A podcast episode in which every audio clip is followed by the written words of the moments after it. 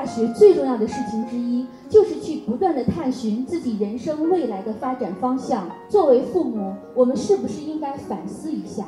我们是通过孩子的选择去观察他是一个怎样的人，还是在拼命的把他们塑造成我们想让他们成为的那种人？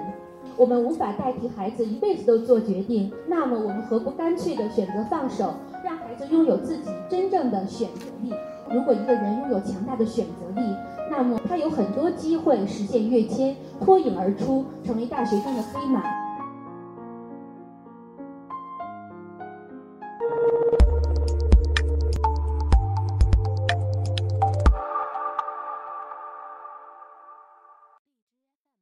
我是一名大学教师，我教过一个大学生，他是从其他专业转到我所在的专业的。我问他：“你为什么换专业呀？你是不是非常喜欢这个专业呀？”我以为他会给我一个肯定的回答，但是他说：“因为我妈说，我以前那个专业太累了，她不想让我太累。”我当时搞不清他是不是在跟我开玩笑，可是后来我发现。他真的不是因为喜欢我所在的专业才换的专业，他上课时出勤一般，表现一般，他的悟性一般，最后的成绩也非常的一般。而且每次上课的时候，他常常会拿一杯养生茶，拿一些水果到教室来。下课的时候，他就会坐在那儿，慢条斯理的开始吃水果、喝茶、看 iPad。当时我想。你不会真的是来这个专业养生的吧？可是后来我逐渐了解到，原来他有喜欢的事情，原来他非常的热爱相声，他在相声表演方面非常有天赋，他曾经获得过北京高校相声大赛的一等奖，而且他在我们学校创办了相声社团，他也是北京高校相声联盟的负责人之一。曾经成功的举办了好几场校园的相声专场活动，在这些成功的背后，其实他付出了很多的辛苦和努力。你看，同一个人，当他想做一件事或者不想做一件事的时候，会有这么大的差别。所以，其实，在大在大学中，我常常看到和他一样的人，那么他们和他一样，不太喜欢自己的专业，所以对专业提不起兴趣。我不知道刚才我说的那位同学，他在两次选择专业的背后有什么故事，但是很显然，这两次选择的专业他都不喜欢。我想他可能最希望做的就是去说相声，或者是去学相声吧。如果我是他的家人，我可能会选择支持他全力以赴的去搞相声。那么在大学中，我看到很多人因为不不喜欢自己的专业。所以每天无所事事，随波逐流。我也看到很多的学生到了大四，却还没有掌握自己的专业应该掌握的核心知识和技能，也不了解自己专业的就业前景到底怎么样。每当这个时候看着他们，我替他们感到又着急又惋惜。十二年，从小学到高中，他们学了这么长的时间，学得那么辛苦，为的是什么？难道就是为了学一个自己不了解也不喜欢的专业吗？难道就是为了在大学四年浑浑噩噩的度过这四年吗？上大学最重要的事情之一，就是去不断的探寻自己人生未来的发展方向。其实，在大学中，我也看到了很多非常认真的去选择自己人生方向的学生。比如说，我读博士时的同门，他来自江西农村的一个普通的家庭。高考时，他的成绩不太理想，只考上了当地一所非常普通的专科学校。在选志愿时，那么他选了当时比较热门的经济学专业。但是直到毕业，他都非常不喜欢自己的专业，最后就业时也很不理想。他一毕业就失业了。为了谋生，他去煤矿挖过煤，他也去工地做过建筑工人。后来，他决定考研究生。当时很多人都不看好他，但是他坚持了自己的选择。最后，经过努力，他考上了广西一所师范大学的中文系研究生。读了研究生之后，他发现自己在这方面很有潜力。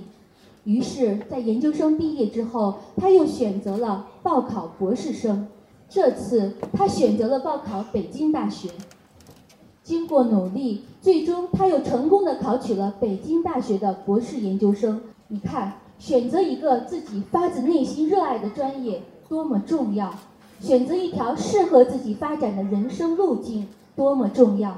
有时候，人生关键阶段的选择往往可以改变命运。可惜的是，我们从小到大太缺乏选择力的训练。我们的主流教育体系用了十二年的时间告诉我们。这个世界上只有一种选择，那就是上好的大学。想上好的大学怎么办？也只有一种选择，那就是去竞争，甚至在幼儿园阶段就要开始竞争。结果，这些学生进入大学之后才发现，原来世界上有那么多的选择，他们一下子变得茫然无措。比如说，他们不知道自己该不该参加社团，该参加什么社团。不知道自己该不该做兼职，该做什么兼职？不知道自己是该考研、该留学还是该就业？他们甚至不知道进入大学后自己还该不该去努力的学习，不知道该不该每一天该怎样的度过。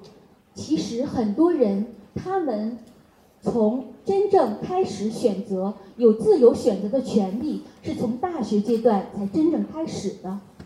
但是可惜的是，很多人却并不具有选择的能力。就像一个孩子突然得到了一大笔金钱，但是却不知道该怎样去消费它。我想，可能每一个缺乏选择力的学生背后，至少都存在一个过度包办的父母。作为父母，我们是不是应该反思一下？我们是通过孩子的选择去观察他是一个怎样的人？还是在拼命的把他们塑造成我们想让他们成为的那种人。我女儿从四岁开始，我就让她去自己选择自己穿什么衣服，而且让她自由选择自己的衣服之后，她每天晚上会把会主动的把第二天要穿的衣服收拾好，整整齐齐的叠好放在床头。而且不到五岁开始，她就开始自己收拾自己的衣柜，收拾的井井有条，比她爸爸收拾的还要好。还有一个变化，我不知道是好是坏。在四岁之前，他的理想是当一名宇航员，可是四岁之后，他的理想变成了当一名服装设计师。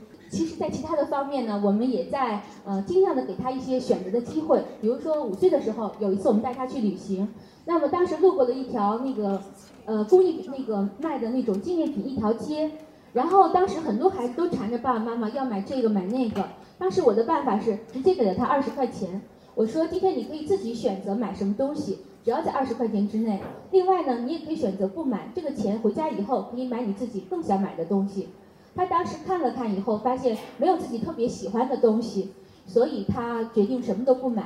所以其实我觉得，通过这些选择的过程，可能孩子才能真正明白他自己喜欢的是什么，什么是适合他的，他自己想要的是什么。既然作为父母，我们无法代替孩子一辈子都做决定。那么我们何不干脆的选择放手，让孩子拥有自己真正的选择力？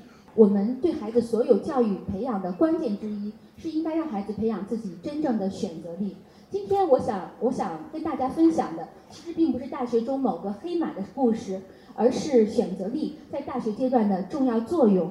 在大学中，如果一个人拥有强大的选择力，那么在大学四年中，他有很多机会实现跃迁，脱颖而出，成为大学中的黑马。如果把这种选择力进一步应用到大学毕业之后，那么他将可以更好地掌控自己的人生，获得更为幸福的人生。管理学家彼得·德鲁克曾经说过：“如果未来的历史学家回顾今天，他们会记得，今天最大的改革并不是技术和网络的革新，而是人类将拥有选择。谢谢大家，我的分享结束了。